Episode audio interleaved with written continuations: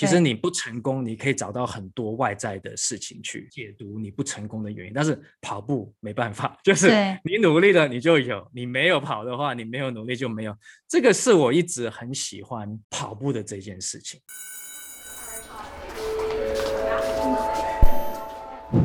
Hello Hello，我是 Janet。你的人生还没有下课，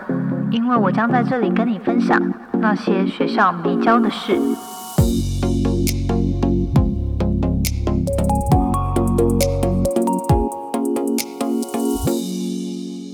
好，我们今天很特别邀请到运动补给品牌 Runnable 的共同创办人 Will 来跟我们聊一下他的人生受到跑步的启发，然后有因此转变，然后还因此开创自己就是个人的运动补给品牌。我自己本身就是是喜欢运动的，但是呢，就觉得跑步这件事一直对我来说是一个。很大的门槛，然后我也很不了解为什么有很多人这么热爱跑步，然后热爱跑马拉松，然后跑三铁。那 Will 本身呢，他是就是很热衷于各种运动，本身也参加过很多马拉松的比赛。那今天就是很荣幸有这个机会来采访他，不仅聊聊他个人的背景、创业故事，还有为什么跑步影响到他整个人生的各个不同面向。那我们欢迎 Will，耶耶，帮自己拍手，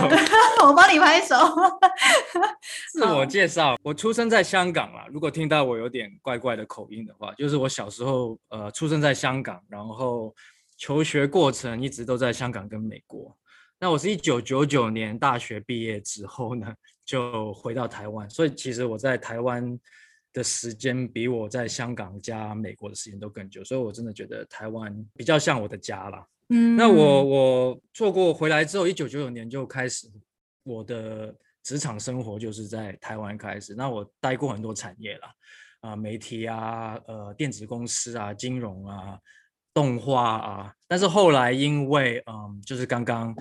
Jenny 有提到的，就是爱上运动，爱上跑步，然后从跑步这边看到一些工作上或者生意上的一些机会。所以，二零一四年的时候呢，就跟两个研究所的同学一起共同创办了 Run the World。我们可以快速聊一下，就是个人跟跑步的渊源，就是你你怎么样喜欢上跑步，然后为什么开始跑很多马拉松的比赛？因为像你跟我分享你个人的经验，然后上面那个参加过马拉松的那个次数应该有大概二三十次吧。所以，可不可以跟大家分享一下你自己是怎么样进入？怎么样喜欢上跑步，然后怎么开始接触的？其实你刚刚讲的二三十次，二三十次算是很很少。我有些少吗？我们在马拉松界里面，他们有说白马或者两百马的人，白马就是跑过一百场马拉松，或者两百码的人都有。所以其实呃，二三十不敢当，就是还好了。对于不跑步的人，就是没办法理解马拉松为什么好玩或喜欢的人，就觉得天哪，很多。我那时候为什么开始喜欢跑步？其实我从小都很喜欢运动了，但是以前比较喜欢球类运动或者有球拍的运动。嗯，所以如果说呃你想得到的有球拍跟有球的运动，我从小应该都有自己玩过或者有参加过校队。那跑步是我大学毕业回到台湾之后，那时候刚回来嘛，其实朋友不多。呃，我比较喜欢打篮球跟足球了，以前。那回来台湾的时候，基本上没什么朋友。那真的要凑到二十二个人陪你踢足球，或者十个人陪你打篮球。在台湾比较是不是也不是那么流行？流行当时并不是很流行，但是我觉得这几年，尤其是在基层小孩子那边有起来了。对对。所以后来我就变成，但是我还是觉得，因为我对运动这件事情还蛮注重，我觉得健康，呃，自己身材保养什么，我还还还蛮注重这件事情，所以当然就。呃，虽然没办法做从事团队运动，但是还是有去健身房啊，跑跑步机啊。然后，因为其实刚开始参加比赛、路跑比赛，是因为我第一份工作在一个呃网站新闻媒体公司啊。有个大哥，他很喜欢参加跑步，所以他就会揪我们这些小弟弟啊、小兄弟。那时候才二十岁嘛，就跟着，反正就是长辈、前辈说一起去，老板跟着说一起去，那就就去。那当然就觉得从跑步认识很多朋友，但是我真的觉得我，呃，非常喜欢开始跑步的时候，我我发现有一个蛮蛮特别的东西，就是它的回馈是很直接的。就举个例子，就是如果呃工作上就是你今天你可能很用功的写了一个简报，或者你今天加班，那老板看不看得到，或者到时候你的简报或者你的 idea 会不会被呃客人或者同使事用或接受？嗯，你可能付出很多，但是你不一定马上会得到回回报。当然我知道长远来讲，我有付出，我有努力，一定有学到一些知识嘛，对，学到怎么样？对，但是回报可能是一年后、半年后，或者根本而且薪资上也不见得就会反映出来。对，但是我发现跑步这件事情，它的回报回馈是直接的，就是你有练，你就看到你的进步，你会从时间上面或者你的体感上面，你就马上知道说，哎，我这个礼拜的付出，或者这次这三个月的付出，我进步了。或者你如果偷懒的话，你也骗不了自己。很多人嗯其实上班会会常常埋怨说，哦，都是因为呃这个同事不帮忙，哦，都是因为这个主管不赏识我，哦，都是因为这个大环境让我薪水没有加薪。其实你不成功，你可以找到很多外在的事情去解读你不成功的原因，但是跑步没办法，就是你努力了你就有，你没有跑的话，你没有努力就没有。这个是我一直很喜欢跑步的这件事情。这好像也跟蛮多人现在会很着重于练重训啊，练，因为我自己本身是会在健身房运动，但我也没有很拘泥于呃，比如说像有一些人硬举，他们会会很执着，一定要到几公斤以上。我觉得跟你说的这种，就是真的有努力有付出，它就会慢慢的展现出来。嗯，那你个人也会觉得说，这个就是跑步，比起过去的球类或是这种团团体运动，对于你来说，比起可能你每次都要揪很多人才能一起执行这个运动，用跑步来训练自己或是去提升，它是一个比较容易达到的。哦，当然就就应该没有比，我觉得没有比跑步更简单的 运动。基本上你就买一双舒服的跑鞋，如果你不是很很很注重说什么牌子什么，反正就舒服，你能够跑不让你受伤的鞋子，你你穿什么上衣或穿什么短裤其实都不重要。嗯，也不用任何器具就对。然后就是说走就走啊。其实我慢慢慢慢就是从二十三十到现在四十岁，我慢慢发现，其实我我应该是很典型的，就是就所谓的 introvert 嘛，就比较内向一点的。嗯嗯嗯，所以我大部分时间我都还蛮享受一个人。就是，就算我一整天没有，对啊，没有没有跟人家讲话，对我都很 OK，尤其是跑步啊，跑步，尤其是我如果说今天出去想是跑三四个小时，那就更更好，我就出去一个人。然后我，而且我是一个很早起的人，就是我我平常尤其是现在三级嘛，对，我大概四点钟就起来，然后我就出门，我就去 跑。就去跑步。如果如果我是一个打篮球的人，没根本没有没有朋友会会想说四五点陪我去打篮球或踢足球嘛，就是，我什么时候想去做这件事情，做一件我喜欢的事情。嗯，想独处就就去做，不用说拜托别人或者嗯求别人。嗯嗯嗯，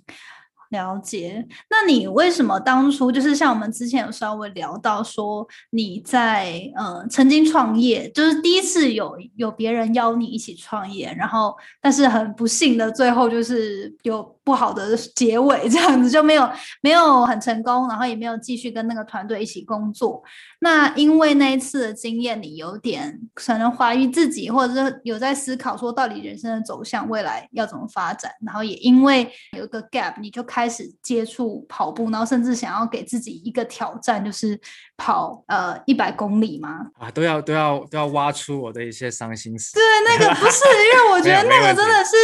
我很喜欢分享这这段这段这一段往往事。对，就是怎么会？我我个人会觉得有点难以想象，就是好，我现在人生很低潮，好，可能我会觉得我需要有个挑战，转移注意力，但是这个我觉得是比那个失败，我觉得更也是很难的一件事啊。我我我常常会想到，那时候大概是二零一二年吧。那有一个嗯以前在一个电子公司上班的同事，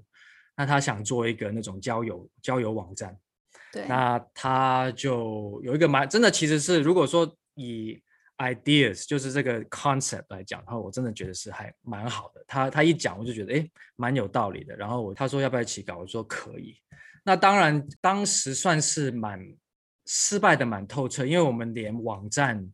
大概还没有上线，大概网站要上线大概半年之前，我们几个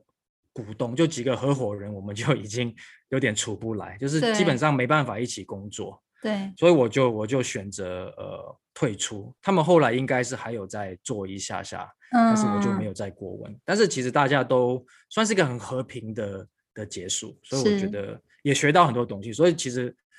当时觉得呃很大的挫折，创业失败，然后我还没有很想回去上班就找工作，因为我。我知道，其实我从我二十几岁的时候，我大概就知道我不是很适合一个，不是一个很适合一整天坐在办公室的人。公室对，就嗯朝朝九朝九晚五就是在嗯台湾其实应该是朝八晚八，都有。或者 我以前有些在电子公司的同事是朝八点半晚十一，工程师啊、PM 那对些对超多的。对，那所以我，我知道说，当时我那个心态，如果回去上班或者回去找工作，我一定又是找一份可能我没有很喜欢的工作。嗯，那时候我就觉得，哎，我我我一直，其实我到这一年，我觉得我才好好的把我当时心态可以好好的理解。我当时只是觉得搞不好，因为我那时候大概三十五、三十三十五、三十六岁，嗯，我是觉得自己可能有点中年危机，好像觉得哎，已经到了三十六，哦，怎么突然可能事业之上有没有前对之前一些事业上累积的经验，在电子公司，哦，选择先先放下来，然后对然后去去做一个跟我之前工作没有太大相关性的对工作。但是我又知道说我没有很想上班，然后又没有很想说再创业，所以有点不知道干嘛。我就觉得说我要做一个，我我的我一直的想法是说我要做一个疯狂的事情，对就找了就是我现在目前两个创办人。那时候我们还没有还没有做这个公司啊，因为我们平那时候平常跑步，周末跑步就是我们三个人，哦，本来你们就会一起跑步，就对，我们就一起跑。我就说我们要不要挑战一个比较长距离一点点的，比就超马嘛。所谓可能你的听众比较不熟悉，马拉松是四十二公里，对那任何超过四十二公里的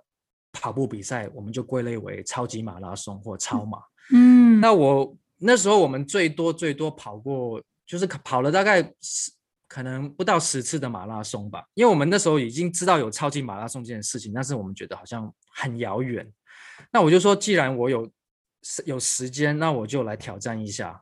那我就说，你们要不要跟我一起跑一个一百公里的比赛？那一百公里，我们就觉得，嗯，他们就是他们就说，嗯，可以。我没有，我我想起来，我是说八十公里的比赛，然后是他们两个说，嗯，八十这个数字怪怪，我们凑一百。然后我就说，我说哦，好啊，那就也没有也没有想太多，就是说，但是我们那有个问题，就是说，哎，我们的我们的目标很 crazy，很疯狂，但是问题是我们三个不是很会跑步，就是只是就是好玩嘛。我们那时候跑马拉松都是可能是四个小时以上的跑者，所以不算是非嗯常优秀的跑者。哎，那你可以等下可以打岔一下，就是如果说是一个比较有专门在训练要跑马拉松的人，像你刚刚说，你可能你当当时只跑兴趣，大概跑三四个小时，四个小时，那对那这就是如果真的专门有训练在跑的人，大概是几分，就是多久的我长度？我举个例子，我当时我二零一二年我第一次跑半马，就是半程马拉松，二十一公里，我跑了三小时十五分钟。OK，那我现在的马拉松时间呢是三小时，就是四十，我跑多一倍，但是我的时间现在是三小时零三分钟。天哪！所以基本上有训练就有差。那我觉得基本上只要你你是一个对跑步有兴趣，然后有有做一些课表训练的话，我觉得大部分的人应该都可以在三三零了。那当然破三就是三小时这件事情是在我们跑者这边是一个很有意义的一个关卡，就是以马拉松玩家然后业余的人来说，不是不是说科班选手或职业选手的话，对三小时是是一个还蛮有意义的。所以我哦，两年前是跑三零三，那本来哦去年是想说应该就破三，但是因为疫情问题就没有跑到，所以我我自己跑了那么多年，其实我也还是在往三小时这件事情哇，迈进。那刚刚讲到哪里呢？哦，对，挑战一百公里嘛，一百公里，对所以那时候我们就开始慢慢知道说，OK，随便跑个马拉松，那你可以混混四五个小时，其实不用说真的训练的太太太认真了，就是反正有有跑应该就有了。但是因为跑一百公里又是另外另外一个境界的事情对，对，所以我们就开始呃，整个决定就是整个二零一二年，我们就是要好好的开始有课表，就是有有 schedule 这样出来去练习，然后把跑量跟训练的的品质都提升。那我们在那个时候就发现，因为那时候我三十五、三十六岁嘛，那我另外两个创办人都比我年纪还大一点，嗯，应该都快四十岁，所以我们发现就是说，我们不可能就是一直狂跑，因为我们老老骨头可能没办法承受承受那么那么重的训练，对。所以我们就开始除了训练以外，也开始研究说怎么样去恢复，就是你要恢复嗯之后，你才可以接受下一次的挑战，下一次的训练嘛。对，所以就是其实就是在休息啊、睡眠啊跟饮食这一块，我们开始做了很多很多的投入。大概我嗯们 Runivore，呃，我们公司叫 Runivore 啦，就是做呃跑步的补给品，就是跟吃有关的。所以我们对吃或者看到台湾耐力运动补给品这一块市场的一些机会，或者引发我们的热忱，也是在那一年的时候慢慢萌芽了。那我，但是嗯我刚刚提到，就是我我我从二零一二年到现在，我一直觉得就是说我当时嗯为什么会突然想跑一百公里，就是好像就觉得自己是疯了。但是其实我慢慢这一两年，我开始知道说为什么，因为我觉得每个人都会想做一些比较有意义，或者从一些比较有意义的挑战里面得到一些成就感嘛。那我觉得当时我可能有意义的成就感这件事情，我没有办法从我工作上得到，所以我一直把我可能成就感这件事情，我一直把它放在跑步这件事情上面，一次一次去挑战。然后去得到可能我从工作上没有办法得到的这种那么及时的回馈，那么及时的成就感。哇哦，你们就二零一二年就为了这个比赛训练，训练一年吗？哦，对，我们大概对二零一二年开始训练了一年，然后我们台湾在台东那边，台东的池上那边有一个历史算是蛮悠久的一个一百公里的比赛，叫做勇闯南横。就是跑南横公路了，往上，它它是一直上，一直上，一直上，大概五十公里，然后你再从最也不算最上面，上面之后一直跑跑跑跑会池上那边，然后就一百公里。然后我们在二零一三年的时候的三月份吧，三月十六号，二零一三年我还记得，呃，就三个人都成功的把这一百公里哇，天呐，还蛮还蛮当现在有时候想到。那一年或者回来的那种感觉，其实有时候都会莫名的起一点点鸡皮疙瘩。嗯嗯嗯嗯，觉得真的有做一些，真的是有达到做了一些疯狂的事的这种事迹的感觉。哇，我还蛮想再问，那你像你平常，如果你们就是规律有在跑步的人，比赛的时候，像你现在，你们还会再想要去挑战这种长公里数的吗？还是说，对于你们来说，就是比较偏向是把时间，像你说的去破三，是你们的一个训练目标？我吗？我记得我刚开始真的算是，因为我觉得我真正觉得自己是一个。跑者大概就是二零之前，我觉得只是自己只是去认识朋友，然后去参加比赛，因为蛮热闹，蛮多人的，去去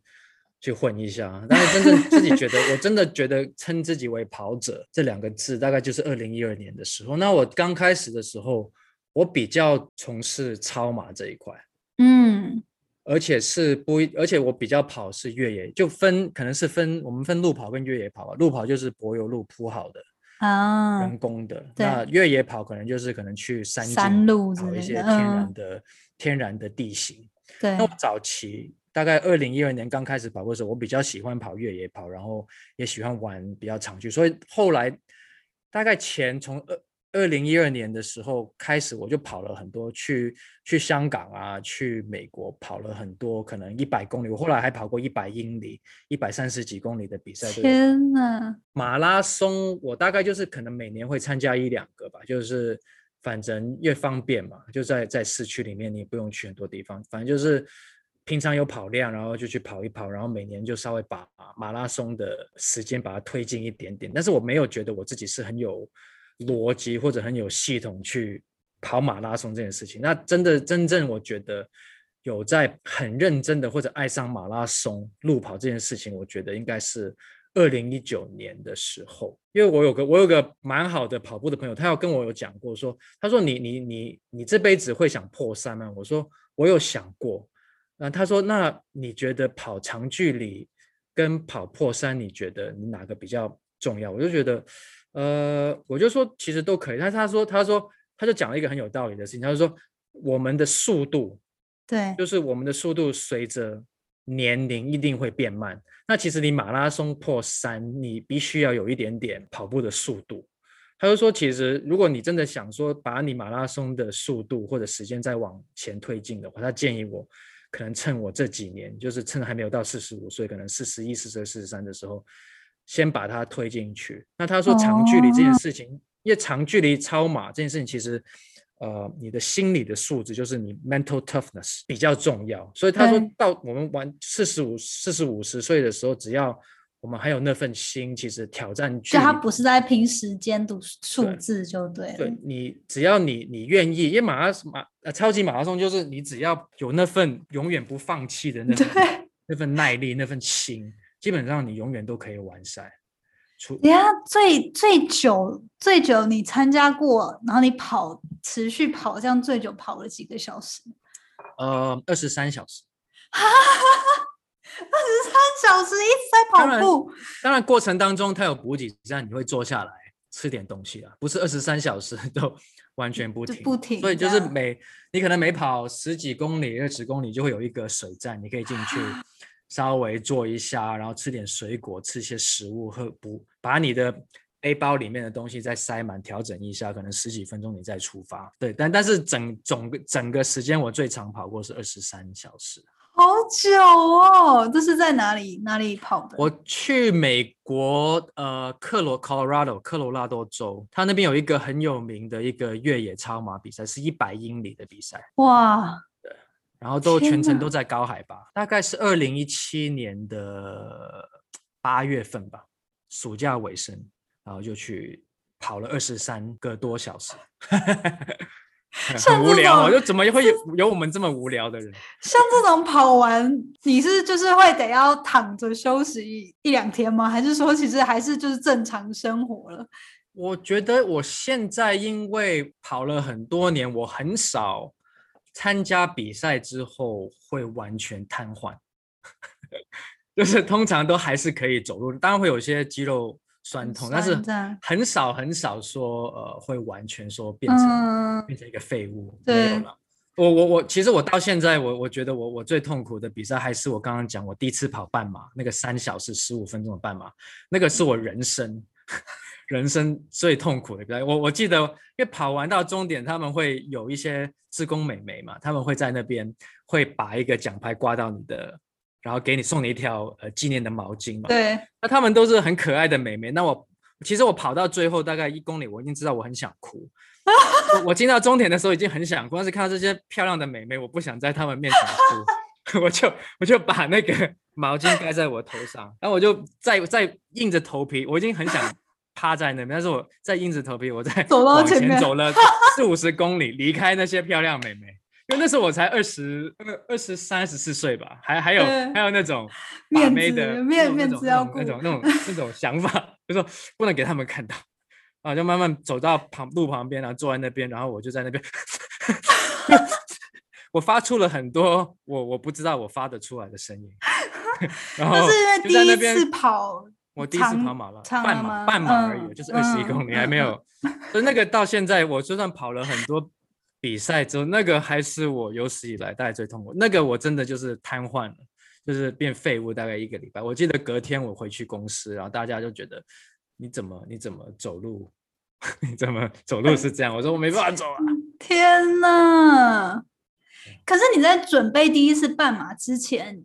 的准备是？你会让自己训练跑步跑到这么长吗？我那次就当然就是完全没有准备，因为我那时候我就说我我那时候我不觉得自己是一个一个跑者，我只是就觉得哦好像去跑。其实那时候我比较我比较是为外在的事情去跑，就是我我会觉得哎如果我跑了这个半马，然后我可以跟人家讲我跑了个半马，应该是人家会觉得我很酷这件事。我我我会讲我我会更讲很无聊的事情。我记得那时候我跑完半马之后，可能两个礼拜后。我在我家办聚会嘛，然后就请了很多同事来，我就说，我就我在在家布置说我的奖牌要放哪里，放在哪里，人家才会看到，会问我跑 快嘛？你说多无聊，就是完全是为了炫耀去跑。那我其实我现在跑步的整个心态就是很内敛，就是我老实说，如果我没有特别，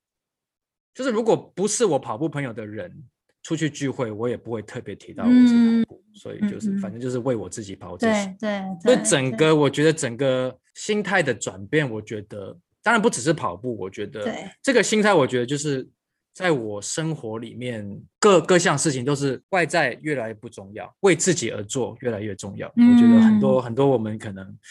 算是比较成熟了，或者开始累积了一些智慧的人都会知道。然后我以前可能很想让大家知道，说我工作做什么，然后我的职位是什么，然后我在哪个大公司，对，都会。对对。我现在基本上我都我最不想讲我我做什么，当然上 podcast 就是就是。对我懂我懂，就是真的现在。嗯，我觉得我现在也是还在学习，但是有点像是在经历你曾经说，可能很多时候会想要先从外在获得肯定，然后，但是你会逐渐的学着越来越认识自己之后，然后越来越知道自己想要什么，你会慢慢内化，就是变成只是为了自己而做，或是做一些尝试这样子。回到多分享一下 Runnable 的故事，就是你们，你当初就是你们开始，你们三个开始练。这个超马，然后也因为想要提升自己的能力或者是呃状态，然后你就开始在饮食上啊，在睡眠上都有更多的研究。所以你们当初就是是会觉得说，哦，可能市面上没有看到适合自己或觉得喜欢的，就能帮助自己需求的产品吗？呃，我讲一个讲一个例子，我们当因为那时候八九年前吧，那时候台湾的。耐力运动对补给或者对饮食这一块，是我其实我觉得到现在大家都还是没有说真正很很在乎或者真正认识到对的知识。那在八九年前，大家更更无所谓。我觉得台湾就是有一个问题，就是不是问题了，就是一个生态，就是便利商店对太太方便了。对。然后举个例子，如果我我在美国，如果我要去山上践行或者要去爬一个越野跑的话，基本上我开出去之后。我前一天晚上我就要开始先准备准备我要塞什么在我水袋里面。对。那台湾因为基本上就算你好像在台北，就算你要去哪个登山口，基本上你去之前，你一下捷运或者你骑机车开车，你都还是有一个 seven 或者一个全家，你是随时可以稍微买一些垃圾食物上去。对。大家不需要说事前太太去规划这件事情。对。但是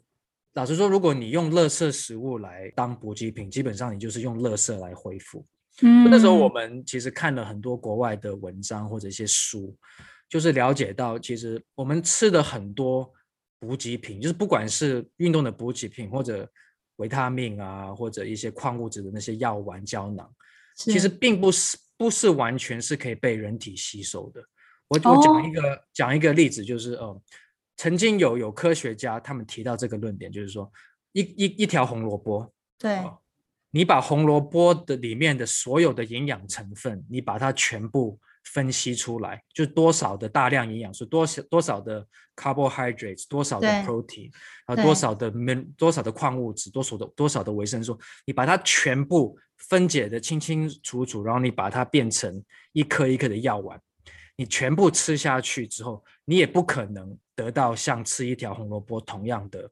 对身体的吸收度，因为其实不同的营养素之间，其实有一些很微妙的一些呃互动，是目前我们现代科学或者饮食科学是没有完全办法去去解释的。嗯，那其实身体最好吸收、帮助你恢复，就是吃真正的食物，原形的食物，对，原形的食物，real food, whole foods。嗯嗯嗯，我们那时候就是看到这个机会点，所以我们其实 run over 所有的。东西，我们我我们有一个口号叫做 “real food inside”，就是真正的食物在里面。如果简单中文翻译，就是里面我们就是用真正的食物最好吸收的东西，来让你在跑步前来催动你的身体，或者结束后帮助你恢复。国外有一个名词叫做超级食物，对，台湾应该最近这一两年大家也听过叫 super food，它就是说有些食物其实它。卡路里不会很高，就是小小的，你吃一点点，但是你吃一点点，你就可以得到很多很多很多的营养素。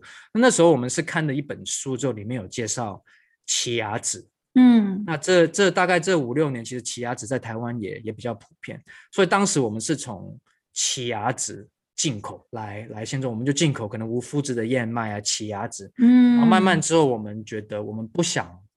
呃，因为如果说你只是卖奇亚籽或者卖燕麦的话，常常就变成是一个谁比较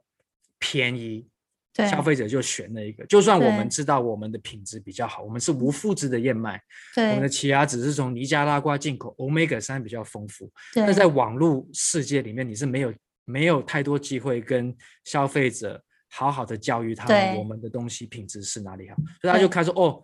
你的是呃比较贵五百块一公斤，人家是三百块一公斤，我就去买三百。后来我们觉得说，我们如果只做这种原料进口，其实不是一个很好的一个 business model，我们就开始用超级食物，我们进口这些原料，把它做成比较有附加价值的能量棒。嗯呃高蛋白棒这样的产品。嗯，那就是你们在设计的时候，因为我我不太确定你跟其他另外两位共同创办人，就是你们对于食物设计或能量棒设计，这本身过去可能也没有经验，你们自己是怎么样？就是是有请一些呃其他专业人士一起去辅助，帮你设计这个能量棒吗？从进口之后要开始自己做做设计，大概花了快快一年的时间吧。嗯嗯其实我们玩耐力运动，不管你是玩山铁或者跑步或者游泳或者登山健行啊，国外有很多文章，他们就会说哦，跑者该吃什么，哪几种食物，其实很多很多文章。所以我们在这一段时间在创业之前，其实我们在训练的时候已经开始吃，所以我们知道说哪些要用哪些食材了。嗯，那当然就是呃，要做成也可以量产的东西比较麻烦，所以那时候我们刚开始设计口味的时候，我们刚好有认识一个朋友，他是呃，在一个五星级西餐厅当主厨的的一个朋友，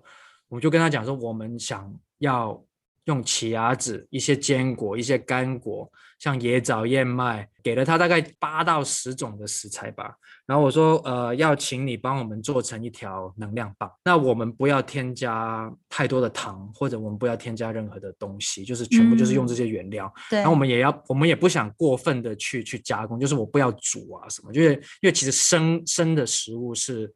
最能够保持呃食物的营养。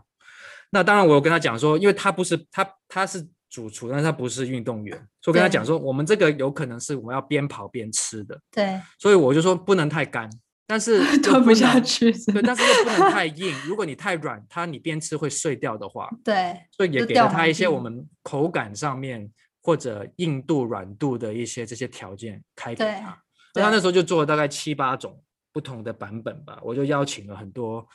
有男有女、很多跑步或者玩不同耐力运动的朋友来到我家，就是这边。对那我还记得就是这这个这个桌子，然后我们就围了大概七八个人 在这边。试吃然后就说哦，他就拿出来说哦，这个版本呃哪里特别，然后大家就试吃，然后大家投票说哦，这个这个这个太甜，哦这个差不多，这个口味还不错，但是太硬了，哦这个口味有点差，但是有一点软，所以就开始哦就就兜兜兜，然后他就又回去又做了大概五六个版本，然后又一回，然后后来就做了一条一个我们第一个口味能量棒，我们觉得口味加口感跟软硬度、湿润度都 OK。对然后我们才去找制造厂商去帮我们量产。嗯，诶，我还蛮好奇，你刚刚就是有说你们在，因为你们在训练的时候，可能就做了很多 research，对于跑者增进体力啊，或者是修复的饮食习惯、饮食的一些食食材。我自己还就是蛮好奇，你们设计能量棒对于耐力运动是特别以他们为出发嘛？但是像这样子的食材，对于其他运动或是单纯他们想要，就是他可能只是重训，或者他可能就做其他运动，也是适合的吗？老实说，我刚刚讲的食材，我们的食材很简单，就是燕麦、奇亚籽，呃，可能杏仁果、南瓜籽、椰枣干、芒果干，对，呃，可能有一些比较特殊口味里面，我们可能有一些薏仁，什么反正基本上都是啊一般人就是平常都是可以都会吃到的，所以就是我我我很多我呃同事，他们有时候开完，就是你知道有时候开完会，一些很烦的会，对然后他们可能出来都会脑波很，就是你的很烦嘛，你就会想说吃一些零食，我都跟他讲说，你就拿去吃。他就说，他们说这个我没有在跑步可以吃。我说，我说你你吃杏仁果吗？他说吃了。我说你平常早餐会吃烟吗？他说会吃。那就反正我只是把它压成一个，你可以很方便带到公司。所以我基本上任何任何只要你想吃天然食物，然后你不想自己懒得做，然后你只是想说很方便，有一条。东西你可以塞在你的包包里面，嗯，又是健康的，想补一些健康食物的东西，你就嗯，也都可以吃啊。你踢足球、打篮球、健身房都可以吃。嗯，可能因为现在近期来这几年台湾也很流行健身嘛，可能很多人都会补给一些高蛋白啊，或者是也是就是高蛋白的一些点心、能量棒之类的。你们的设计，因为我知道也有就是单纯能量棒，然后也有是有补充高蛋白的。我会蛮好奇，就是蛋白补给量对于你们来说，可能是觉得对于跑者，反正就是看需求，但不见得是每一次跑步都需要吃到高蛋白吗？还是说，就我还蛮好奇这方面的差异，就是在饮食上。有没有高蛋白，还是就只是纯纯天然的那些呃很具营养素的食物就可以了？我先来个 disclaimer 啦，就是当然我我不是营养师，嗯嗯，然后我我我常常都跟大家建议，就是说，因为我们每个人都很独特了，每个人身体不一样，嗯，到底要吃多少，吃些什么？我觉得每个人都需要透过自己的一些经验，看看什么是有效，什么是没有效，嗯嗯。但是我我我觉得蛋，你刚刚提到蛋白质，因为我知道 Jenna 有有比较上健身房。嗯，重训这一块比较多。我真的觉得，除非你是你的运动量达到可能职业运动员那种那个量那个值，对，否则我觉得真的不用太。而且前提是你是一个，前提是你是一个呃平常饮食还算是蛮不错的人，就蛮健康的人的话，嗯，我觉得真的不用太太担心说呃蛋白质这件事情，嗯，因为呃我觉得当然就是现在市场趋势，所以我觉得也有点被。被炒作起来，但是我我可以给大家一些建议了。我觉得有些基本道理大家可以用的，就是如果你今天你的重训的量比较大的话，你可以在你运动完之后半小时到一个小时之内了。我觉得你可以做一个所谓的黄金三比一，就是你要吃一个东西是呃，可能是三是碳水化合物，但是你不要去吃糖果的碳水化合物。吃一些比较好的碳水化合物，像是燕麦，燕麦或者奇亚籽，或者一些呃呃全麦的东西，就五谷饭这些好的，嗯然后配一一个就是蛋白质。那这个蛋白质当然也是好的蛋白质，呃，可能就是呃，如果你是吃素的话，可能是豆浆啊，豌豆蛋白啊。那如果你有吃肉的话，可能就是一些比较瘦肉啊，鸡胸肉这些等等。这样三比一的这个量的的。一个搭配会是最好补充蛋白质，不不是说你，老说如果你只吃蛋白质，你不吃好的碳水化合物，你身体也没有办法吸收。所以我刚刚有刚刚提到，就是其实营养素跟营养素之间一定要有一个搭配。所以我们其实公司应该也不算是公司内部，就是我们常常跟呃外面行销的口号，就是我们会讲说，呃，大自然是很好的工程师。对对，就是大自然已经帮你设计好很棒很棒的补给品。那我们 Runnerful 做什么？我们什么都没做，我们什么都没做，我们只是把它全部塞成塞在一个包装里面，让你可以带。但是没有去就是人工的后后天去把它做一些改造或什么之类的。所以其实很多很多很多人或者以前跟一些代理商接洽的时候，他们问我说：“你们的能量棒有什么特别的地方？”我我我第一句我说：“没有什么了不起。”不特别，天然的，就现在就是回他们这个，没没有什么特别的，我们只是都是大自然做的，我们只是就是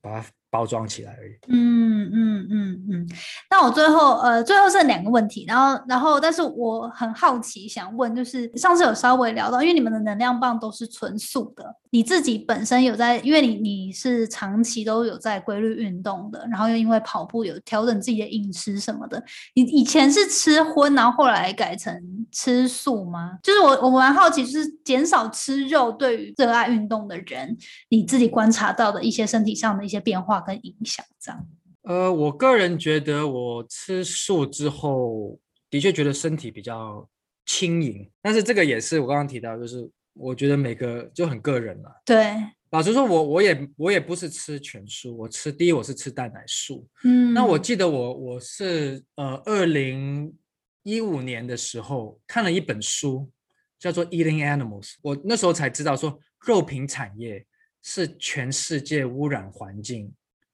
最糟糕的产业。我可能一直一直以为说可能是车啊，或者是石油产业，并不是。肉品产业是污染世界最严重的产业。所以其实我刚开始吃素，我并不是为了健康或者为了人道这件事情，我就是觉得。哎，其实是是可以可以帮助地球，对帮帮帮助地球环保这件事情。对，所以其实我们的出发点，我们并不是说呃说吃肉不好，或者对健康来讲不是不好，只是我们觉得，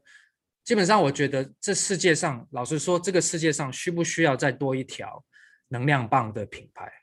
我我老实说觉得不太需要。其实我也是在增加。这个世界的的 carbon footprint 就是碳足迹，嗯嗯，但是我我但是当然就是创业要过活，但是我希望说在我做这件事情里面，我可以尽量把它做到降低对呃地球生态或地球的这个事情。我另外那时候当初会想说，我们我们呐，我们三个人会想说做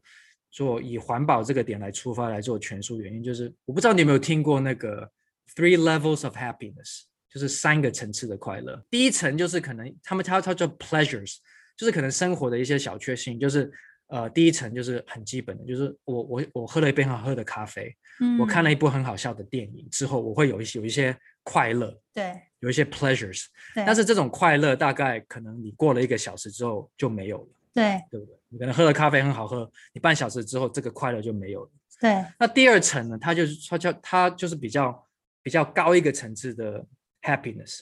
它就说是什么呢？就是你可以做你喜欢或者你擅长的东西，嗯，而且每天可以去做，把它融入到你的工作，这个就会带给你比较高一层次的。好像以 Jenna 来讲，我相信你可能对很多人的故事很好奇，那你的工作就是在这边去跟你觉得有趣的人去聊天。我相信。会让你每天过得更更有意义、更快乐。对。那第三个 level 是什么呢？第三个 level 就是你把你第二个 level，但是你把它放大到对世界有帮助。所以举个例，就是在以用你来当个例，就是说你去访谈的时候，除了你得到一些知识或者你满足到你的对这些故事的好奇心以外，对。哎，你把它变成 podcast，你分享出去，让更多人可以跟你一样。嗯，得到更多的一些知识，或者听到好听的故事，对，那就是更伟大，那就是很三个层次。那所以我那时候，这个这是我个人呢，跟我两个另外合合伙人玩，但是我那时候就觉得说，那我喜欢跑步，我喜欢吃的好，我喜欢跑得好，那我只是停留在第二个层次，那我怎么样把它提升到第三层次？就是我要做健康，然后对环保有帮助的产品，把它放大。那是我觉得可以让我保持在一个 level three，就是第三层次一个快乐的一个层次。嗯，第三层它有一个名称吗？就是你说第一层是 pleasure happiness，然后第三我我记得第一个层次叫做呃，他我记得那个这个是一个呃心理学家叫 Martin Seligman，他的一本书，因为我我其实我是一个有得到认证的人生教练。哦，那时候有就是 live life coach，但是我我没有我没有去，我只是那时候我这我跟你讲，我那时候有点中年危机嘛，所以我去，其实我希望是学到这些是自己来当自己的教练，所以他他是一个人生教练跟一个一个，所以他第一个层次他叫做 pleasure living，嗯，他 level two 叫做 good living，他第三个叫做 great living，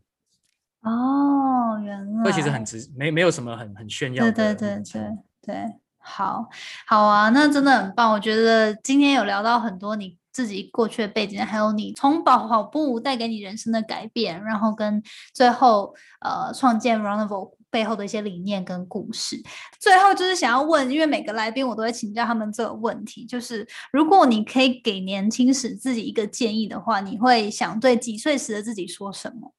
可能两件事情吧。如果是对我二十几岁。刚大学毕业出头，那时候的我的话，我会跟他讲说：“哎呀，Will，你大概不需要，你不需要那么多，不需要这么多，你不需要那么多东西，就是物质的东西嘛？你不需要，你不需要去买四千多块的毛衣，你不需要去买五千多块的球鞋，你不需要今天花三千多块去去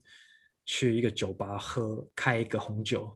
你不需你不需要你不需要那么多，这个可能是我会跟他讲。那如果说是可能三十几岁，我觉得创业有点，我为什么一直喜欢创业的原因是，嗯，我要先讲这个，我才可以回答。好，好，就是我一直觉得我为什么创业，我觉得很多可能二十几岁年轻的人，他们会常常说，在尤其是在大公司上班，他们会说，哇，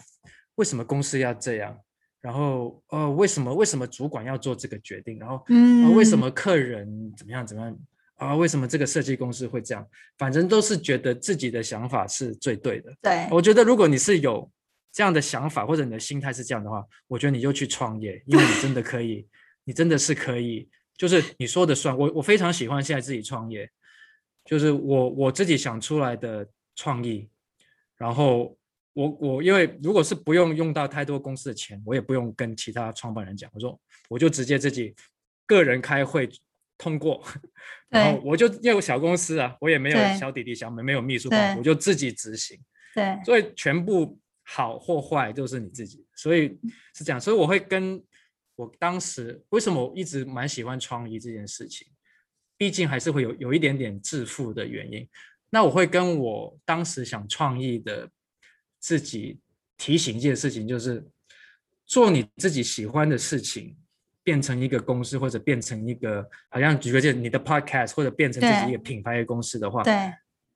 做你自己喜欢的东西还不算是创业。真正开始创业是你要开始做你不喜欢的东西。哇哦，还是真正算是创业，因为然后就是你到底多喜欢你这件事情，让你可以接受你不喜欢的事情。举个例子，我我很讨厌做业务。第一，我刚刚讲到我是一个内比较内向的人，所以我第一我就不是很喜欢去认识不认识的人。对，然后我要卖他们东西，这是一个。我也不是一个很能够放低身段的人，就是有点、有点、有点小小自我中心。对对对。但是可以理解，我也是类似。一定要卖啊！你一定要卖，你一定要去找客人啊！对。我也不是喜欢做很细、很很低调的东西的人，但是，但是你喜欢跑步，你喜欢。你的产品，你就是开始创业，就是做你不喜欢的东西，所以可能这两件事情吧，就是第一个就是，呃，你不需要那么多，你可以很简单的过生活，然后第二个就是你真的要创业，就是你要接受做一些不喜欢的事情。对，哦，我觉得这两个都很 powerful 哎，就我自己真的会觉得，就是说的很很有道理。那可是我想 follow up 问，就是你第一个 feedback，就是第一个建议 advice，就是说。是因为你可能到现在这个年纪，你回过去看，你会觉得当初你自己花可能花了很多钱，对，就是追求一些物质上的东西，其实现在反过来看，没有真的带给自己快乐吗？还是说为什么会想要给那样的建议？老实说，我我真的觉得。如果真的，我现在真的有时空机，我回去跟我二十几岁的时候讲说，你不需要那么多，他那个二十几岁的那个我一定就听不进去了。对，我也永永远永远都是要自己吃过亏或者经历过一些事情，你才才会体会。所以，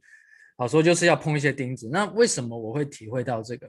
我那时候我忘忘记大概几年前吧，那时候我儿子要要去美国念书，然后突然就是要要一笔钱嘛。那那时候刚好公司也不算是经营的非常好。那我就觉得我我的存款我全部要要把它先留给我儿子，未来可能一年需要念书，然后我就开始看说那，但是我还是要过活嘛。对。然后那时候公司其实经营的没有很好，然后我已经全副心力在做 running for，所以我那时候公司我们是停止给自己薪水，所以我就说我那时候还做了一些很很很很可悲，不是可悲，很可怜的事情。我不知道说呃，反正在台湾你每次去一个。新的公司他就叫你去一个银行开一个新的户口嘛，所以我所以我刚刚讲过，我带过很多产业很多公司，所以我很多户头我都知道里面可能有几千块几万块在里面。我那时候就是我就把所有的存折、所有的 ATM 卡把它拿出来，然后很可很可怜的说：“哦，这个里面有多少？哦，这个里面有五万块，哦，这个里面有哎，竟然有八万块，哦，这个只剩下四百块。”我就算说多少多少，然后我就开始算说：“好，那。”我要开始做一些散打，做些 part time，就是因为我我我是念新闻系，所以其实我英文写作还可以，所以我会接一些翻译啊，或者我就开始说好，那我可以接一些翻译。所以我从那一年开始，我就发现说，我大概有大概半年的时间，我真的是过着有点像台湾呃呃大学生那种。台湾现在大学生出来是什么二十四 K 吗？没那么惨了吧？应应该有三万吧，我不太确定。嗯，我该比那个好一点，但是我大概有半年，我真的就是过着那种可能三十三万出头的月薪的生活。所以我那时候以前我可能剪头发，我可能还会去一个发廊剪个六百块的。我从那年开始，我就是全部就是一百块那种快剪。哇，就是哦所有开销都减 少这样嗯子。所以我就开始觉得我根本不需要。然后我后来另外一个就是家里后来呃我们觉得不需要租 office，反正都在家里上班。那其对实家里有些也可以当仓库，我就去清理东西。我就说这件衣服大概五年都没有穿过，丢掉。然后想起那啊时候四千块买了一个毛衣，我说根本五年都不穿。因为后来其实我开始当比较。把自己当成是一个运动员之后，其实我都是球鞋、短裤、背心，对，或者运动裤，什么时候还穿西装，什么时候还穿毛衣，根本不会。所以就从那时候开始，就慢慢体会到，就是说根本就不需要嗯那么多。嗯，很棒哎，哇！好，我今天真的，我我自己也觉得从中收获到很多。然后这两个 advice 就是对我现在来说也也，我觉得是一个提醒。然后也相信对于呃听众，就是像你刚刚第二个，我觉得也也说的很好，就是当你够喜欢一件事情的时候，它是是否能让你真的去喜欢到做你不想做的事情？那个很流行说哦，你的你的 passion 是什么嘛？对，对我我这个也是前几年跟一个很有智慧的朋友，他他给我这个建议，他他说他说你的热忱是什么？我说我说 passion 嘛，他说对对对，他说你他说你知道 passion 这个字的意思是什么吗？我说不就是热忱吗？你非常非常喜欢的东西吗？他说中文翻的有点不对，他说 passion 这个字拉丁文叫做是 passio，passio 这个意思其实是痛苦。哦，所以你知道以前不是梅尔吉逊有导演一个电影讲耶稣嘛，叫做《Passion of Christ》。对我，那时候一直不是很懂为什么叫做 Passion of Christ。其实 Passion 的意思是痛苦，所以耶稣的痛苦，所以耶稣他是对他是对他认同的事情。我我我不是信教，但是我只是对讲说这件事情。所以其实 Passion 这件事情，其实是你到底能够为这件事情接受多少痛苦。对所以你你说你喜欢你的热忱是服装，你的你的你你是平常周末看几本呃看几本服装杂志，然后呃上网找一些设计师的访问，是这样吗？这样你没有什么痛苦吧？嗯，但是如果说你对你对音乐是有 passion 的话，你是不是可以熬夜然后去写一首歌，然后把你对这首歌拿去唱片公司，一直被拒绝，一直被拒绝，一直被骂，说你很烂，然后你重新回去再进步再写，然后再去再去试，然后很痛苦，然后又熬夜很辛苦，这样才是真正所谓的 passion 或热忱。很棒，我觉得跟你讲 wonderful 真是够痛苦。就干嘛干嘛又创业？但是我觉得现就是，